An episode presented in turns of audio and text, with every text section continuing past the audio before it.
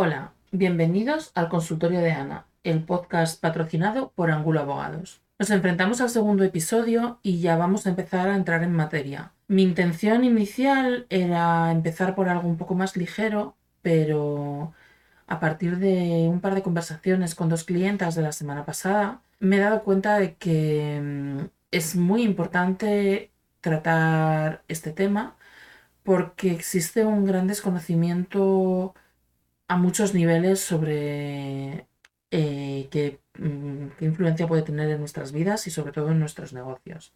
Vamos a hablar de los contratos. Los contratos se dividen en tres grandes grupos. Por un lado están los contratos públicos, que están sujetos a la ley de contratación pública de la Administración, que mm, básicamente son todas estas convocatorias que salen para transporte escolar, em, reparaciones de una carretera, limpieza de un ayuntamiento, etc. Yo no voy a entrar a explicaros de qué se tratan porque no me hablo con la administración. Intento relacionarme con ella lo mínimo imprescindible hasta el punto de que mis impuestos los llevo a una gestoría porque yo no tengo energía que malgastar en pelearme con un gigante contra el que no tengo posibilidades. Normalmente cuando te metes en una lucha contra la administración necesitas mucha paciencia, estar muy seguro de que tienes la razón y muchos recursos. Ellos son más grandes, tienen infinidad de abogados del Estado que han sacado una oposición muy dura y que te van a buscar las cosquillas. Cuando te condenan en costas tienes que pagar las íntegras y cuando ganas tú con costas siempre son reducidas o prácticamente siempre. Entonces yo cuando no tengo prácticamente ninguna opción de ganar ni siquiera de empatar, normalmente no me meto en la batalla.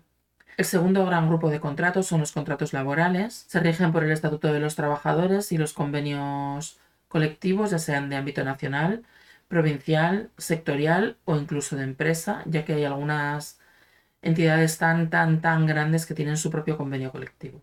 Eh, todos en mayor o menor medida alguna vez en vuestra vida habréis visto un contrato laboral. Están especialmente protegidos, ya que se entiende que el empresario es el que tiene una posición dominante y el empleado es el que necesita ser más protegido. Yo no estoy al 100% de acuerdo.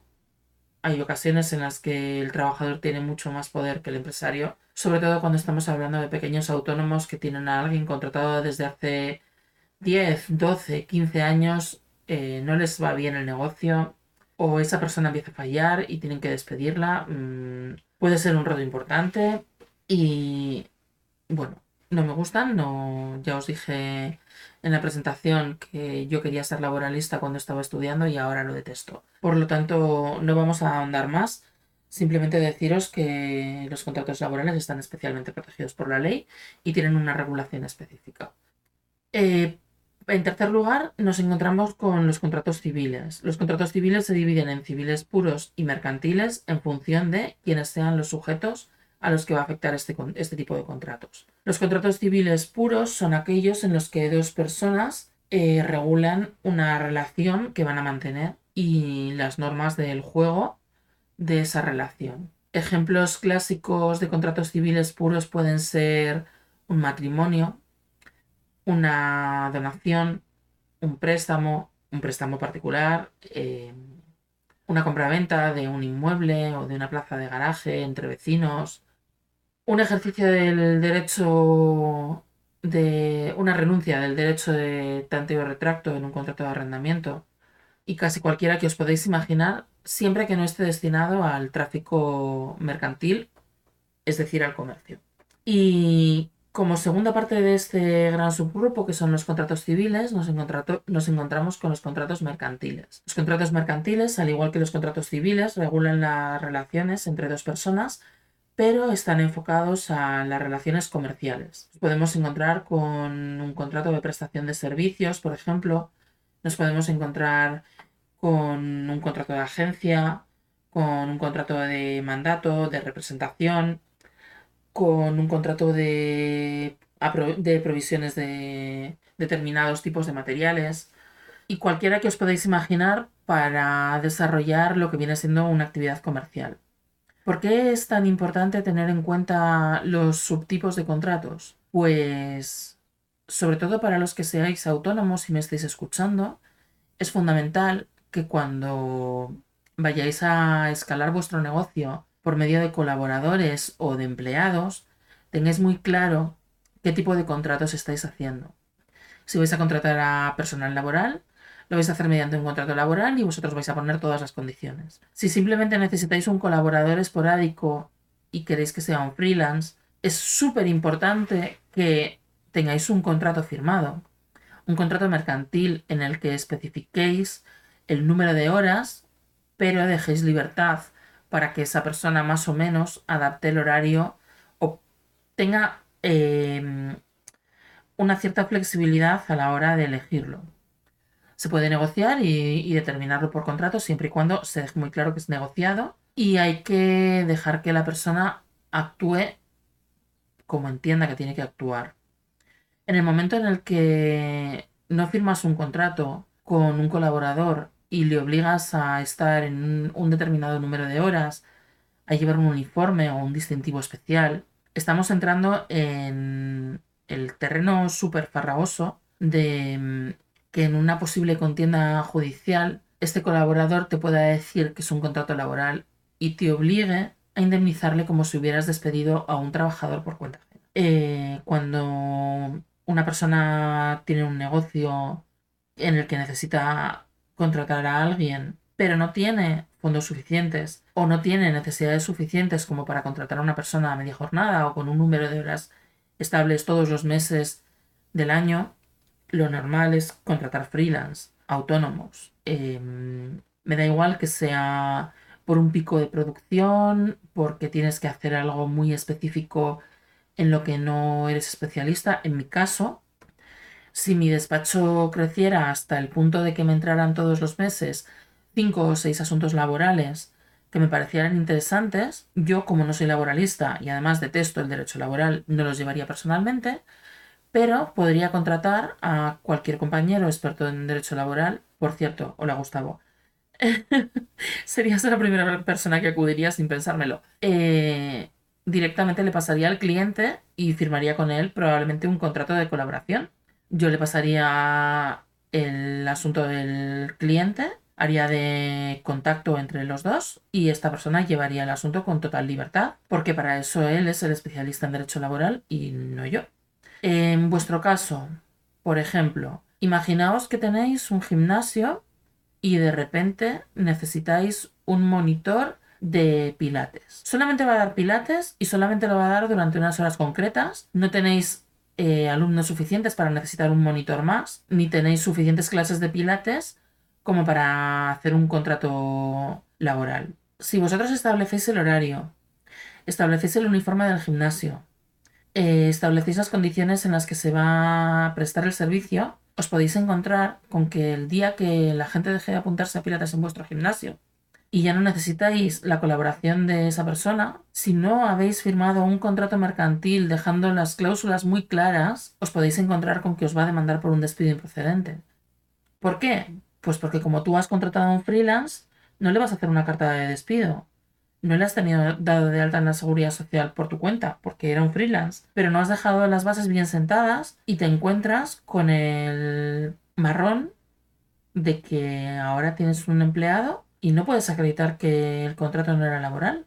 También te puede pasar si estás en una tienda, tienes una tienda física, por ejemplo, te vas a ir de vacaciones 20 días en verano y no quieres cerrar la tienda porque sabes que hay un pico importante de ventas. Imaginemos, tienes una zapatería y sabes que en agosto la gente compra rebajas y además empieza a adelantar las compras del invierno y tú te quieres ir de vacaciones.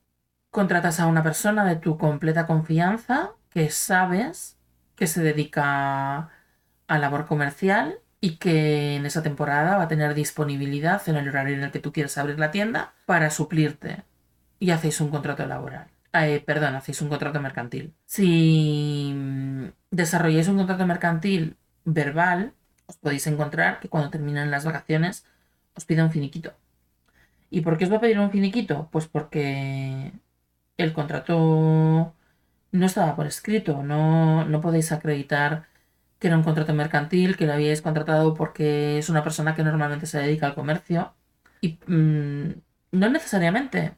A lo mejor encontráis a una persona maravillosa que no os quiere engañar en ningún momento, pero es un riesgo que desde mi punto de vista nunca, nunca, nunca, nunca, nunca jamás debería correrse.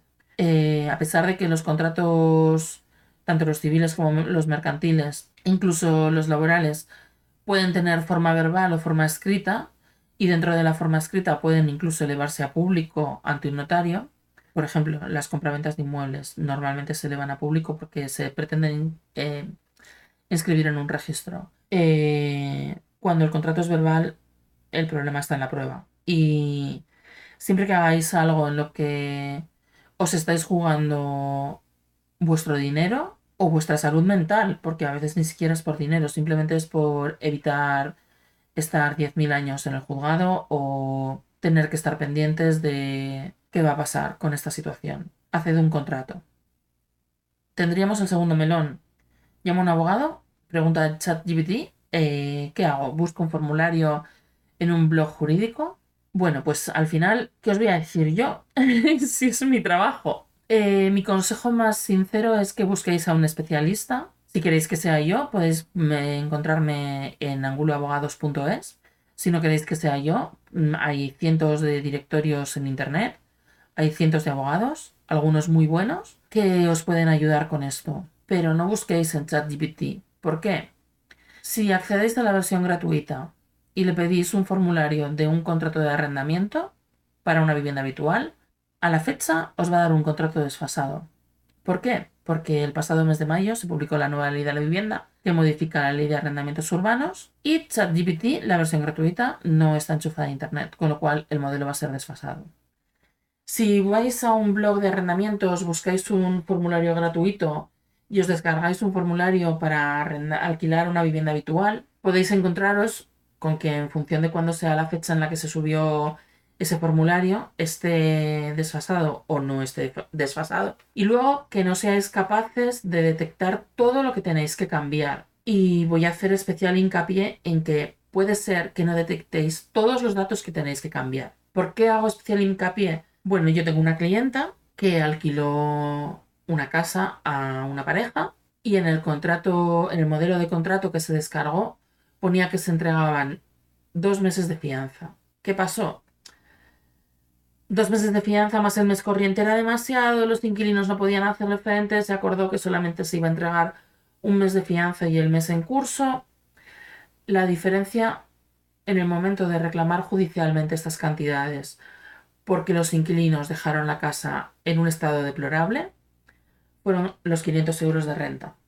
Eh, prácticamente ningún abogado os va a cobrar 500 euros por un contrato de arrendamiento de vivienda. Y es el dinero que mi clienta se hubiera ahorrado en caso de haber consultado con un especialista antes de, de firmar ese, ese contrato de alquiler. Porque al final no estamos en todo. Cada uno tiene su especialidad y cada uno tiene que trabajar en lo que sabe trabajar. Y querer ahorrarte tres duros em, autodiseñándote tu propio contrato, ya os digo, no suele ser buena idea y no suele dar buenos resultados.